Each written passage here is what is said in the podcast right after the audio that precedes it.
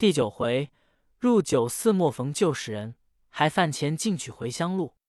诗曰：岂时吹竽鼓象渠，一腔英气未全除。其妻不识有人时，容貌似书人不淑。函谷提袍连饭书，临琼杯酒醉相如。丈夫交易同金时，肯为贫穷便玉书？结交不在家资，若靠这些家资引惹这干蝇营狗苟之徒，有钱时便做出拆屋斧头，没钱时便做出浮云薄态。毕竟靠声名可以动得格的知交。靠眼力方结的困穷兄弟，单雄信为何把银子绣去？只因说起齐州二字，便打动他一点结交的想头，向叔宝道：“兄长请坐。”命下人看茶过来。那挑柴的老儿看见刘作要讲说，靠在窗外呆呆听着。雄信道：“动问仁兄，济南有个慕名的朋友，兄可相认否？”叔宝问：“是何人？”雄信道：“此兄性情，我不好称他名讳。他的表字叫做叔宝，山东六府驰名，称他为赛专诸，在济南府当差。叔宝因衣衫褴褛，丑得紧，不好答应是我，却随口应道：‘就是小弟同衙门朋友。’雄信道：‘失瞻了，原来是叔宝的同袍。’请问老兄高兴？叔宝道：“在下姓王。”他因心上只为王小二饭钱要还，故随口就是王字。雄信道：“王建请略作小饭。”学生要烦兄寄信与秦兄。叔宝道：“饭是不领了，有书作速付去。”雄信附近书房去封城一三两，路筹二匹，至厅前殷勤致礼道。小弟要修一封书，托兄寄与秦兄，只是不曾相会的朋友，恐称呼不便，烦兄道义罢。容日小弟登堂拜望。这是马价银三十两，银皆足色，外具成一三两，不在马价数内。设下本机上筹二匹送兄，推叔宝同袍份上，勿嫌菲薄。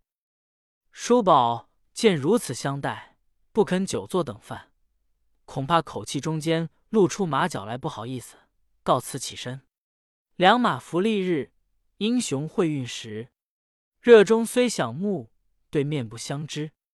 雄信有道已尽，也不十分相留。送出庄门，举手作别。叔宝进奔西门，老庄家尚在窗外瞌睡，挂下一条闲拓，倒有尺把长。只见丹云外走进大门。对老儿道：“你还在这里？”老儿道：“听员外讲话久了，不觉打盹起来。那卖马的赶是去了。”雄信道：“急才别去。”言罢，竟走入内。老庄家急拿扁担，做两步赶上叔宝，只听见说姓王，就叫：“王老爷，允许衙前与我便好。”叔宝是个慷慨的人。就把这三两成衣拆开，取出一战，多少些也就罢了。老儿喜容满面，拱手作谢，往豆腐店取柴去了，不提。却说叔宝进西门，已是上午时候，马市都散了，人家都开了店。新开的酒店门首堆积的熏烧下饭，喷鼻馨香。叔宝却也是吃惯了的人，这些时熬得牙青口淡。适才雄性庄上又不曾吃的饭，腹中饥饿，暗想到：如今到小两家中，又要吃他的腌杂东西，不如在这店中过了午去，还了饭钱，讨了行李，起身进进店来。那些走堂的人见叔宝将两匹鹿绸打了卷，夹在衣服底下，认了他是打鱼鼓唱道情的，把门拦住道：“才开市的酒店，不知去。”乱往里走，叔宝把双手一分，四五个人都跌倒在地。我买酒吃，你们如何拦阻？事情看冷暖，人面逐高低。内中一人跳起身来道：“你买酒吃到柜上称银子，怎么乱往里走？”叔宝道：“怎么要我先称银子？”九宝道：“你要先吃酒后称银子，你到贵地方去吃。我这潞州有个旧规，新开市的酒店，恐怕酒后不好算账，却要先交银子，然后吃酒。”叔宝暗想：强悍不烈士，只得到柜上来，把路筹放下，袖中取出银子来，把打乱的成衣总包在马架银一处，却要称酒钱，口里喃喃的道。银子便先称把你，只是别为客人来，我却要问他店规。果然如此，再不消提起。柜里主人却知事，陪着笑脸道：“朋友，请收起银子。天下书同文，行同伦，再没有先称银子后吃酒的道理。手下人不识好歹，只道兄别处客人性格不同，酒后难于算账，故意歪缠。”要先称银子，殊不知我们开店生理，正要严那四方君子。况客常又不是不修边幅的人，出言唐突，但看我薄面，勿深计较，请收起银子，里面请坐。我叫他暖酒来与客人吃遍了。叔宝见他言辞委屈，回嗔作喜道：“主人贤惠，不必再提了。”绣了银子，拿了路筹。往里走进二门，三间大厅齐整的紧，厅上摆的都是条桌交椅，满堂四景诗画挂屏，柱上一联对句，名人标题，赞美这酒馆的好处。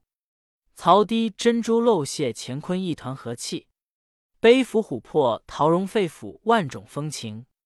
叔宝看厅上光景，又瞧瞧自己身上蓝蓝缕缕。原怪不得这些狗才拦阻，见如今坐在上面，自觉不像模样。又想一想，难道他店中的酒只卖与富贵人吃，不卖与穷人吃的？又想一想，想次些的人都不会在这厅上饮酒。定睛一看，两带琵琶栏杆的外边都是厢房，厢房内都是条桌懒凳。叔宝素位而行，微笑道。这是我们穷达办的席面了。走向东厢房第一张条桌上，解下露绸坐下。正是花因风雨难为色，人为贫寒气不扬。酒保取酒到来，却换了一个老，不是推他那些人了，又不是熏烧的下饭，却是一碗冷牛肉，一碗冻鱼，瓦钵瓷器，酒又不热。老儿摆在桌上就走去了。叔宝脑僵起来，难道我秦叔宝天生定该吃这等冷东西的？我要把他家私打做鸡粉，房子脱摊他的。不过一番掌间，却是一桩没要紧的事。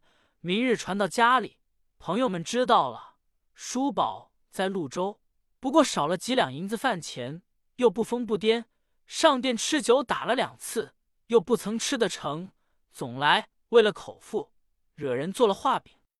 熬了气吃他的去罢，这也是肚里饥饿，数却小人，未免自伤落寞，才吃了一碗酒，用了些冷牛肉。正是土块掉重耳，无庭困汉光。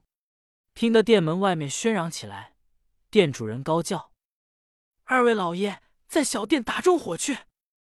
两个豪杰在店门手下马，四五个部下推着两辆小车子。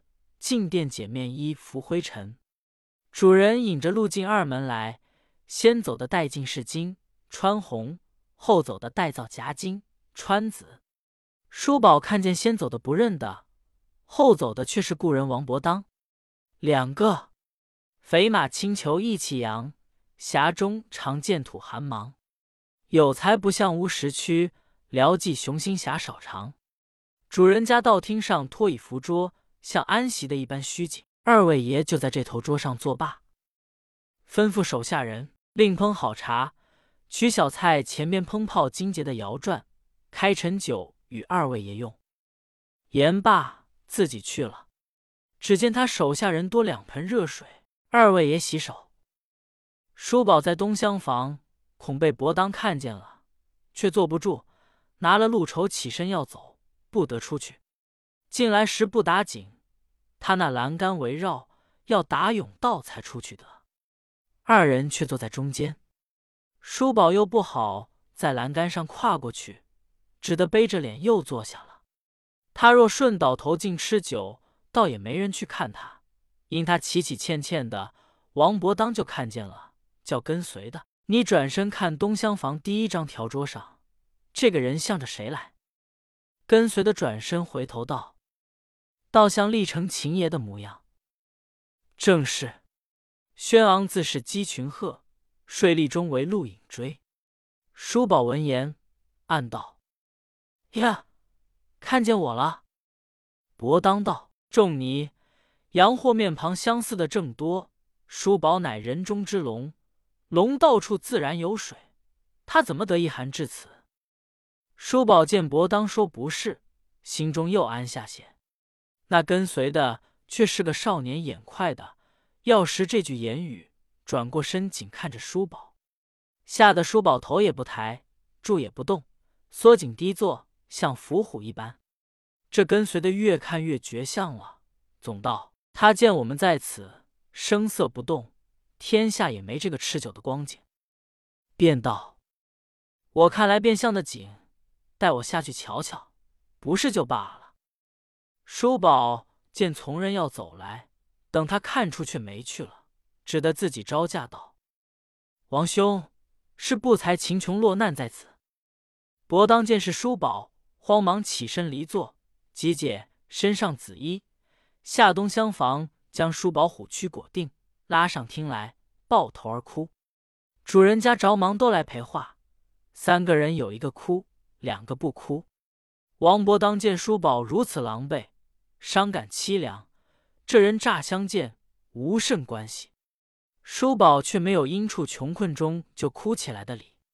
总是知己虽存金续心，丈夫不落穷途泪。叔宝见伯当伤感，反以美言劝慰。仁兄不必多累，小弟虽说落难，原没有什么大事，只因首批在下处日久，欠下些店账，以致流落在此。就问这位朋友是谁？伯当道：“这位是我舅相结的弟兄，姓李，名密，字玄岁，世袭蒲山郡公，家长安。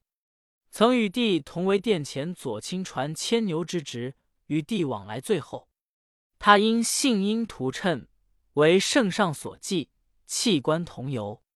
小兄因杨素善权，国政日非，也就一同避位。叔宝又从新与李玄岁依了。伯当又问：“兄在此曾会丹二哥吗？怎么不往丹二哥处去？”叔宝道：“小弟时当言简，再不曾想起丹二哥。今日事出无奈，到二贤庄去把坐马。”卖与丹二哥了。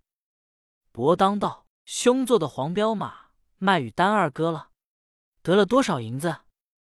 叔宝道：“却因马标跌中了，讨五十两银子，拾得三十两，就卖了。”伯当且惊且笑道：“丹二哥是有名豪杰，难道与兄做交易讨便宜？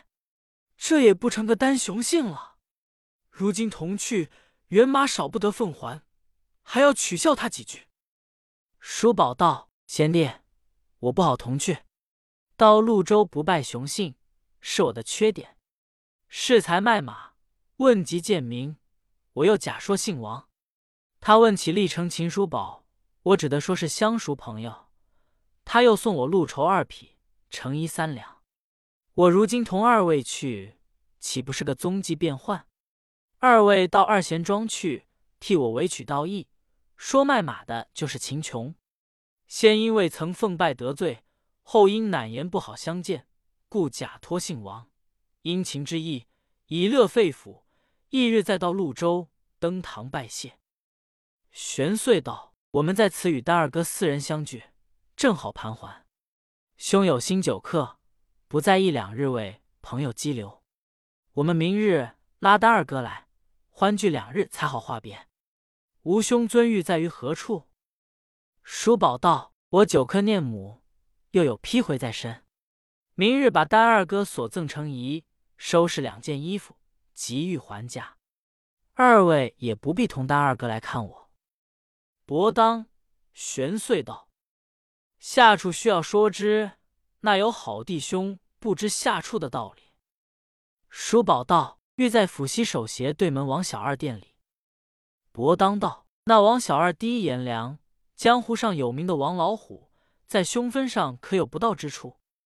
叔宝感柳氏之嫌，不好在两个烈性朋友面前说王小二的过失，道：“二位贤弟，那王小二虽是颜良，倒还有些眼力。